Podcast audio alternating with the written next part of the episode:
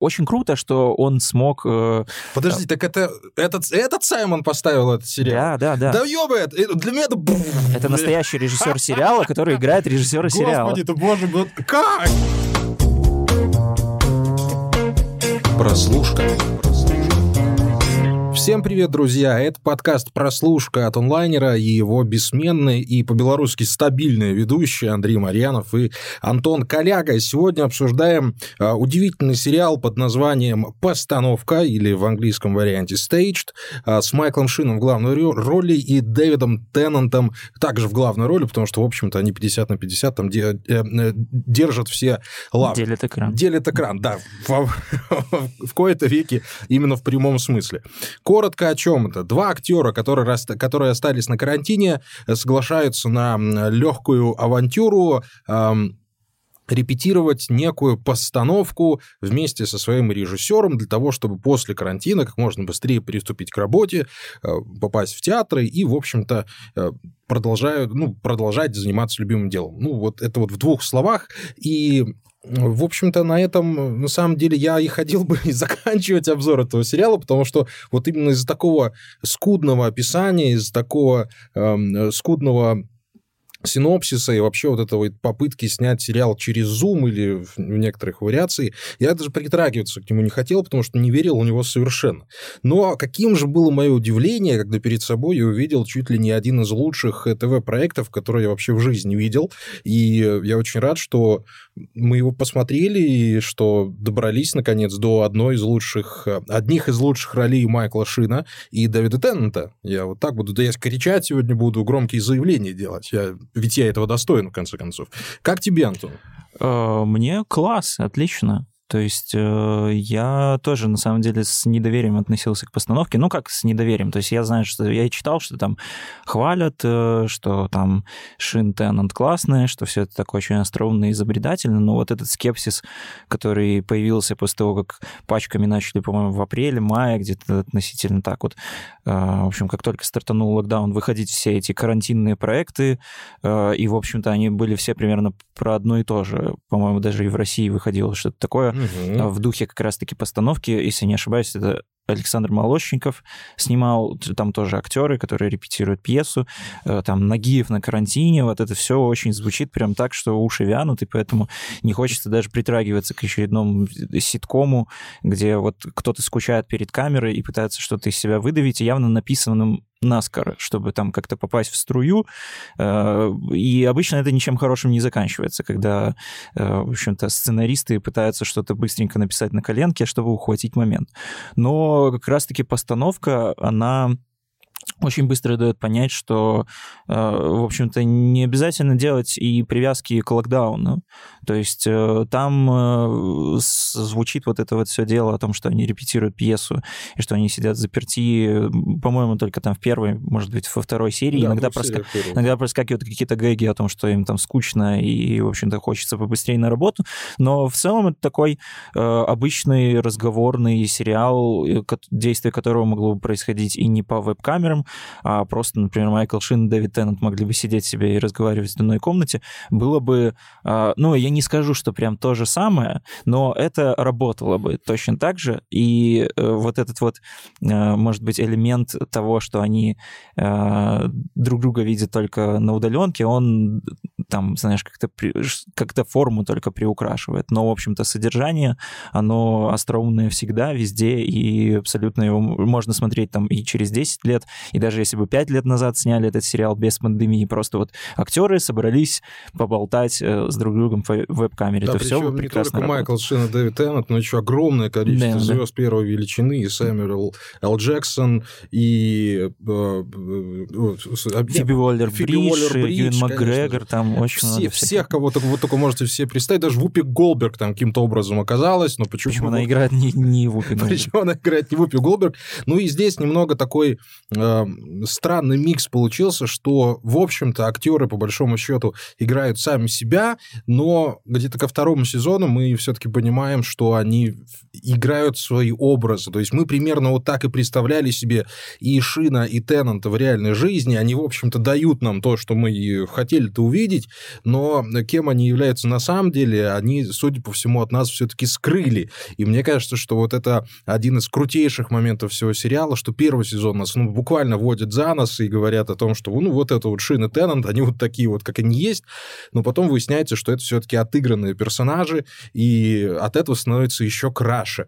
И приятнее вообще в целом становится от того, насколько глубок этот сериал, насколько огромное количество тем он поднимает. Во-первых, там дядьки не молодые, им уже есть что вспомнить, им по 50 лет, 48 Теннету, 51 на момент съемок Майклу Шину, а у них уже и средний возраст давно прошел, они уже там и думают о том, что делать дальше, о том, как имена поставить на афише, это тоже для них важно, в каком порядке. Там, да, куча кто, кто первый взял печеньку из коробки, это какая-то считалка английская, да, насколько я понял? Да, судя по всему, какая-то актерская разминка. Да, да, да. Ну, вы, если посмотрите, то поймете обязательно, это действительно очень уморительно, особенно в моменте, где появляется великолепная Джуди Денч, помощь. А, и вот благодаря вот этой многослойности и благодаря вот этой, наверное, искренности скорее, постановка превращается в что-то настолько личное, с чем не хочется расставаться. Вообще, вот я когда в блоге все писал Сент-Эндрю Шоудаун, конечно же, подписывайтесь удивительную вещь заметил, что, ну вот, ребят, представляете, вот эта страшная зараза, пандемия, все ограничения карантинного мира, они привели к тому, что, они привели к появлению чего-то великого, сериала «Постановка».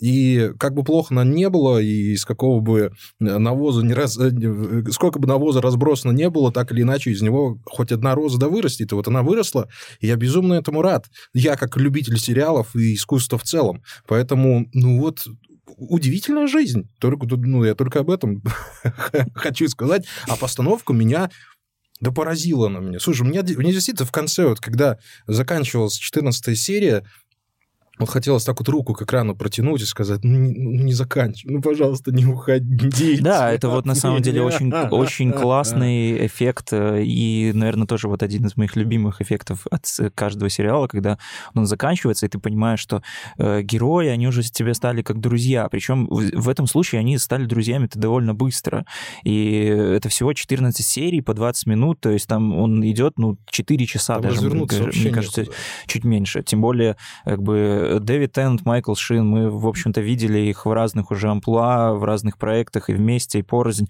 и кажется, ну что они еще могут себе там предложить, а вот оказывается, что действительно, как ты сказал, что они сыграли свои лучшие роли, при этом они как бы сыграли себя, но в то же время не себя. Постановка, на самом деле, такая одна большая мистификация. Мы в любом случае даже до конца никогда не знаем, и после 14 серий, э, что там на самом деле происходило, что там написано, что они симпровизировали, спрашивали, откуда вообще взялась эта идея, была ли эта постановка или не была. И там тоже они не, про, не просто там какую-то пьесу репетируют, они репетируют пьесу, которая называется э, «Шесть персонажей в поисках автора», Луиджи Пиранделло, кажется, называется. Который я... то ли фашист, то ли дефашист. Да, я, почитал, я, я просто ее прочитал в кратком содержании. в кратком содержании, в общем-то, это тоже пьеса, которая прям-таки соответствует тому, что происходит в постановке, потому что это, собственно, и пьеса такая мета спектакль про то, как персонажи э, пьесы собственно, почему шесть персонажей, они ждут, пока их раскроет автор. И то есть это то же самое происходит примерно и в первом сезоне постановки. Дэвид Теннант Майкл Шин, они, э, они как бы персонажи, но при этом они еще не не проработанные. То есть они прорабатывают как бы сами себя в процессе и при этом играют сами себя. И это просто даже на этом этапе уже можно голову сломать.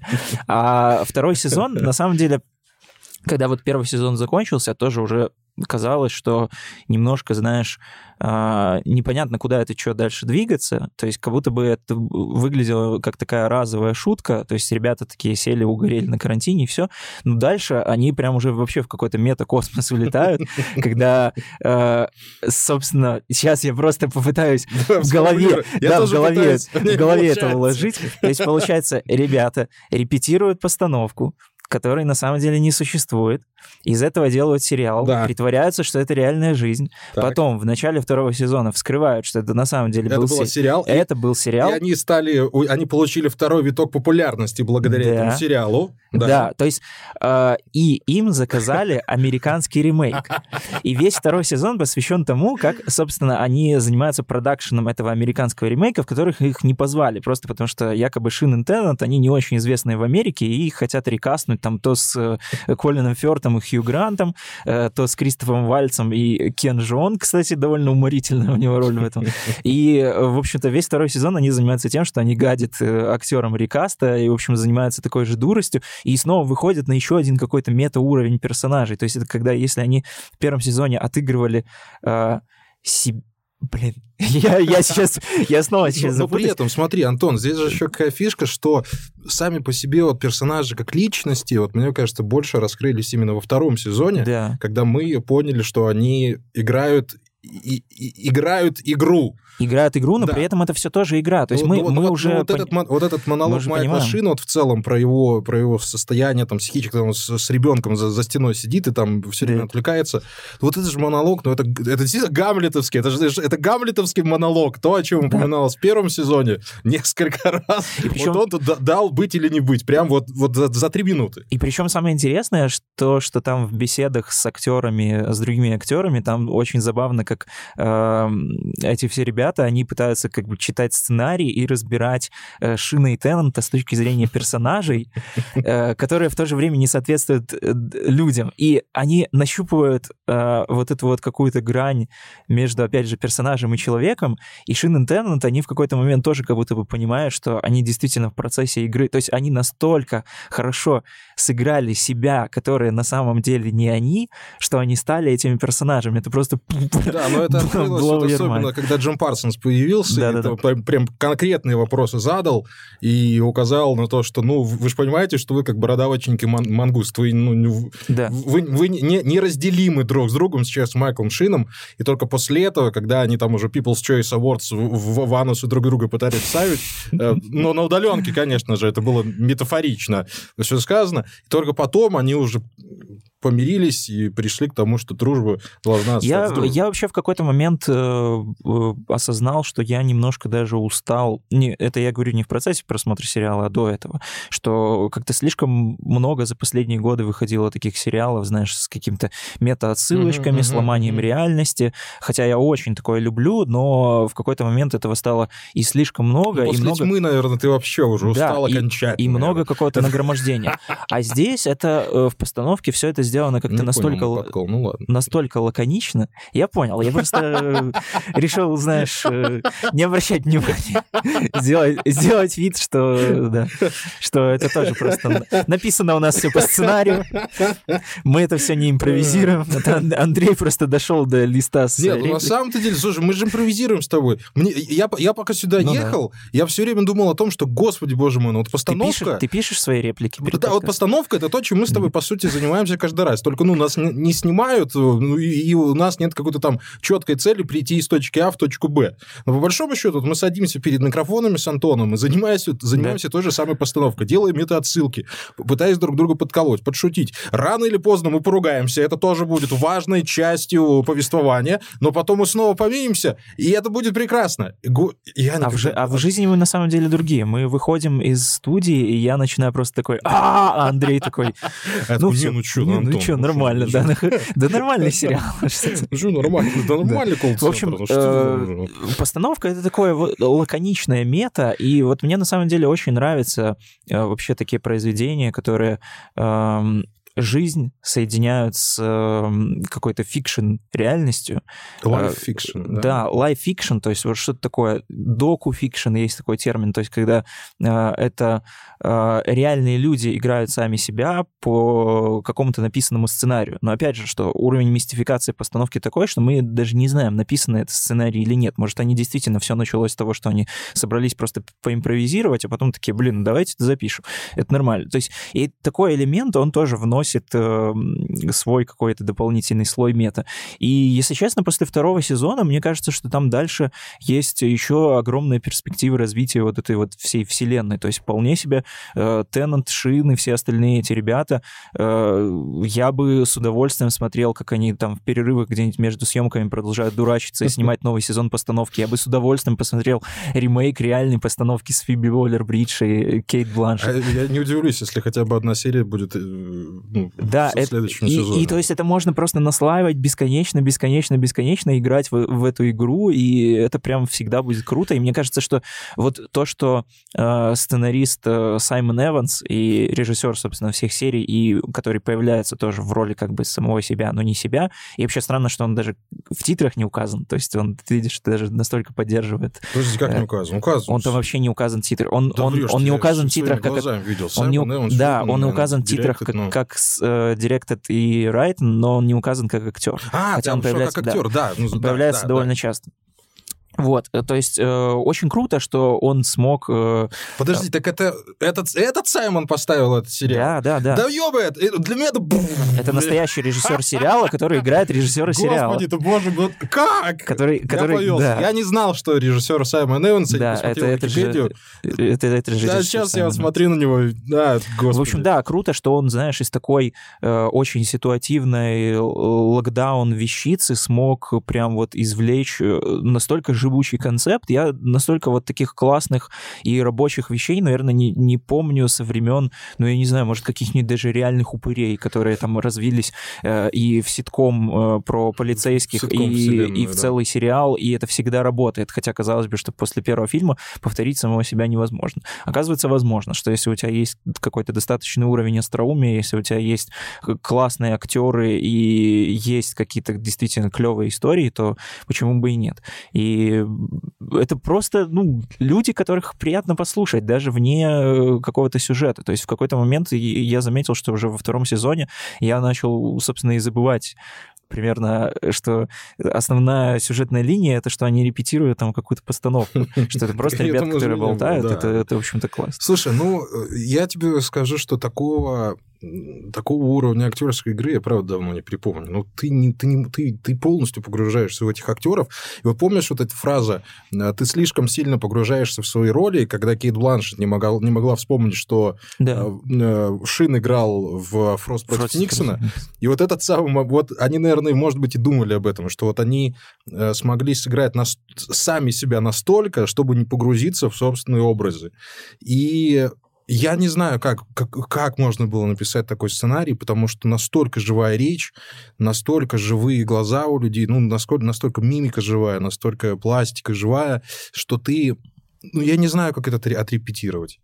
Как можно это ну, изобразить искусственно? Только если ты действительно как-то то ли импровизируешь это, то ли ты болтаешь. Ну, вот эти вот э, сцена с птицами совершенно как, а, ананас в самом начале, который появился. Но это не тот ананас, конечно, как, в, как я встретил вашу маму. ну, же. Но, тем не менее. То есть... э, я, я, я просто, я действительно потерялся. У меня такое ощущение, что у меня на 14 серий э, появилась новая, даже две новые семьи, которые меня э, приютили, которые усыновили меня, которые научили уму-разуму, рассказали о смысле жизни. И причем часть времени я провел на кухне, часть времени я провел у них там где-то в спальне. И вот когда закончилась 14 серия, меня как будто забрали из отеческого дома. Я хочу туда вернуться, потому что вся вот эта атмосфера, в которую ты погрузился, из нее выбираться совершенно не хочется. И не мешает совершенно ничего. Не то, что он снят на GoPro, не то, что там постоянные засветы какие-то происходят, не то, что там ну, иногда полнейшая бельберда нелогичная происходит. Нет, ты полностью в этой вселенной, ты полностью в нее погружен. И кроме как залпом этот сериал смотреть тоже совершенно ну, невозможно. Я не представляю, как его можно разбивать на там просмотр серии в неделю. Нет, он, он, он, он чудо как хороший. Вот на чем я себе еще ловил, вот когда они... Ну, вообще, это британская фишка, вот когда они начинают, вот мы бы не взяли тебя валийцем, а мы всю, Да, всю с- жизнь постоянно, воевали постоянно шотландцы, споры с да. шотландцами. И вот, вот это все сочетание, когда Саймон Пег еще пытался свой вот этот вот ва- валийский акцент попытаться повторить там с какого-то там района, не помню даже какой. Мне стало мне стало очень грустно, и мне стало обидно, и мне в очередной раз захотелось стать британцем, а, чтобы... Э, ну, у меня в целом пунктик на это дело. Очень, очень долго хотел стать британцем. Кем ты мечтал стать в детстве британцем? Да, хотя бы внешне.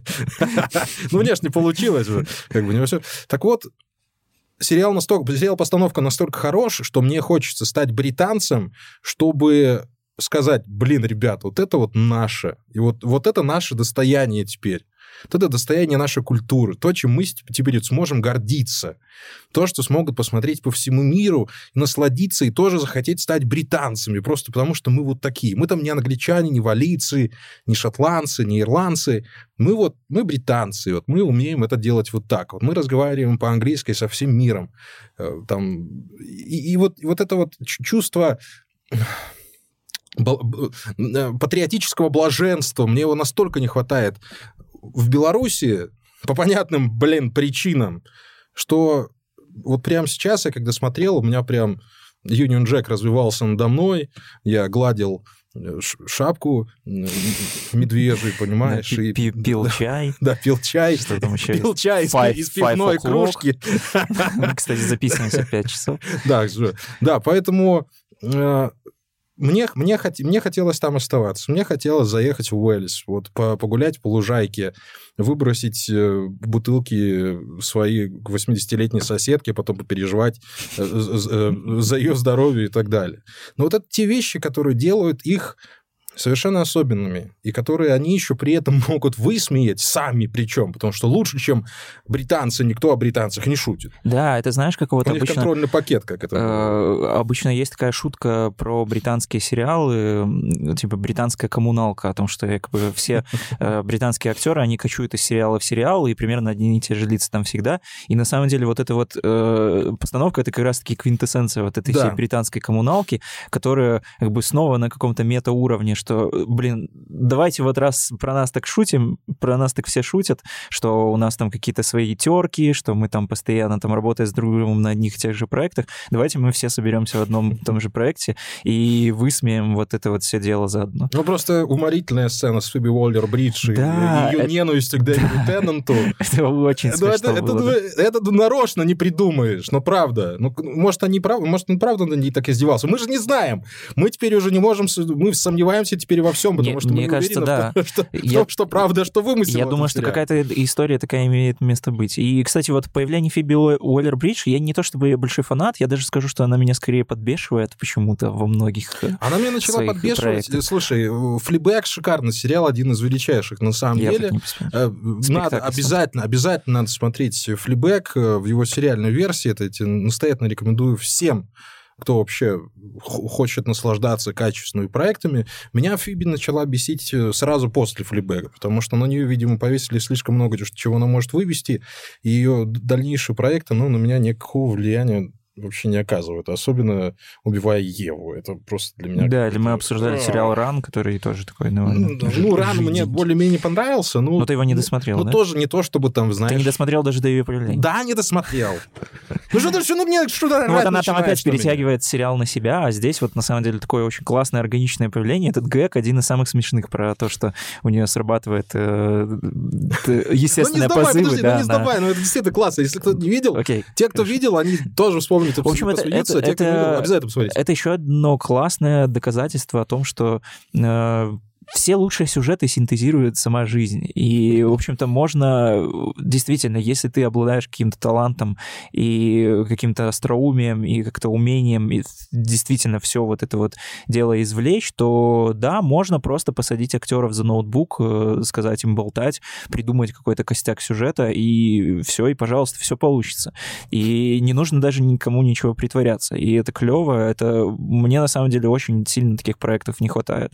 Как, опять же, сказал, я что я вот большой любитель такого вот, э, типа, полудокументальных каких-то мистификаций. Я не знаю, как сейчас буду воспринимать выбритого и расчесанного Майкла Шина. Да, я, настолько привык его этой бороде вечно расстрелять. Я, я его гуглил, чтобы, чтобы, по-моему, посмотреть, какой у них был фильм с Сэмюэлом Джексоном, когда они там обсуждали. Да, что за фильм? А вот я забыл, по-моему, это, это блин, не силохранитель. Ну, я не знаю, в общем, погуглите Сэмюэл. Джексон Майкл и, и Шин, Майкл да, Шин в, вместе в одном фильме. Я думаю, что вы найдете. И там в основном выпадают фотки как раз-таки Майкла Шина, такого бритого, ну, вот как в Фросте против Никсона, как обычно мы его запомнили, или как в Good Omens. Вот примерно так. И это вообще непривычно смотреть. Ну, на самом деле, это как, как будто два разных человека. Я никогда не видел, чтобы настолько все это дело менялось. Нет, большинство все-таки запомнил Майкла Шина по роли в фильме «Сумерки». Конечно же, «Сумерки». Ну, может, фильм-то собрал 3 миллиарда на секундочку. Не то, что какой-то там Гарри Какой-то там. Гарри Поттер, да, который вообще в одной части снялся. всё. И то потом вырезали, да. Мы, мы уже сами уходим в какие-то локаль- локальные новые мемы. Окей. Так потому что они, они, они, они шутят смешные шутки, поймите. Вот мы сейчас с Антоном вместе... У нас, у нас, по-моему, даже ни разу такого не было, чтобы мы с тобой посмотрели вместе какой-то сериал и начали друг за другом договаривать шутки из этого сериала. Да. То есть он настолько зацепил, он настолько, э, настолько живой, вот его настолько хочется трогать, что это действительно становится частью твоего, уже твоего мировосприятия. То есть ты уже сам начинаешь шутить про какую-то там роль в Гарри Поттере или про то, как Майкл Шин рассказывал, как его вырезали из Джеймса Бонда, и он, он не указан в титрах, и поэтому не может играть в Джеймсе Бонде, но, господи, какой из Майкла Шина Джеймс Бонд, ну и так далее.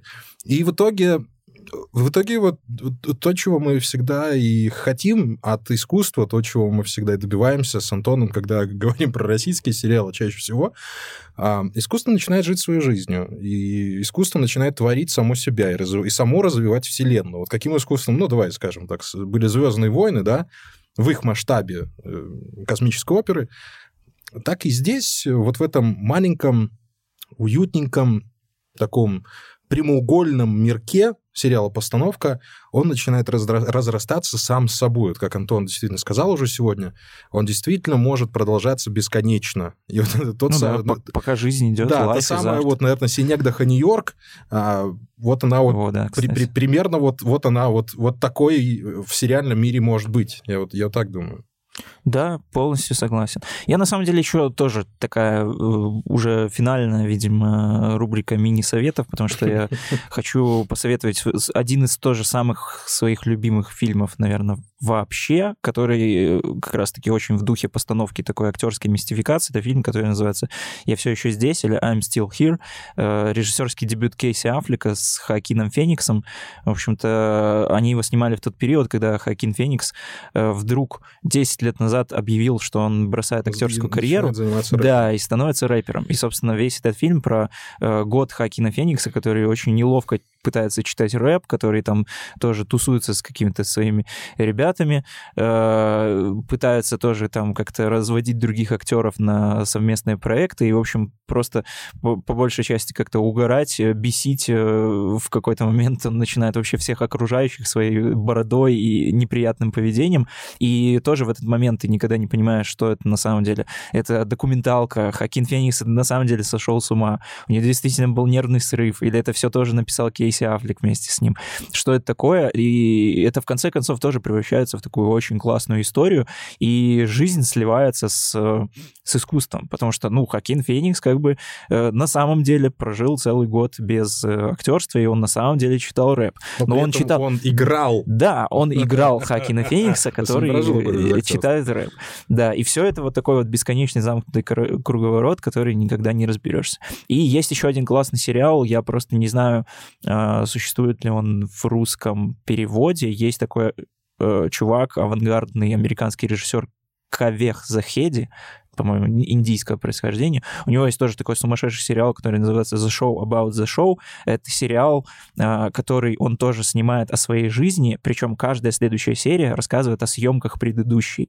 То есть это как бы такое закулисье, опять же, несуществующего сериала, вот примерно как было в первом сезоне постановки, когда они якобы репетировали, на самом деле не, не репетировали. И вот э, Кавек Захеди э, в этой всей своей веб-канале, он зашел уже настолько далеко, что там прям действительно э, сериальные ходы которые он как бы берет из своей жизни и воплощает на экране, они начали влиять на его реальную жизнь, то есть он там как бы э, настолько заигрался в это все, что он на самом деле рассорился со своей женой и разводится с ней, и причем не отступает от концепции, что он продолжает это все снимать, то есть развод его тоже становится частью сюжета, а жену бесит то, что это становится частью сюжета, и это становится частью сюжета, и там вообще просто какое-то сумасшествие. Ну, Антон у нас любит поумничать, это все уже, все, все, все уже знают. Да. Мы с вами, обычные зрители, должны все-таки наслаждаться тем, что попадается нам в руки совершенно случайно. Вот я вам положил вот, в руки... Вот опять он начинает. Я вам положил в руки... Положил, разжевал, в ротик выплюнул. Ну, вот,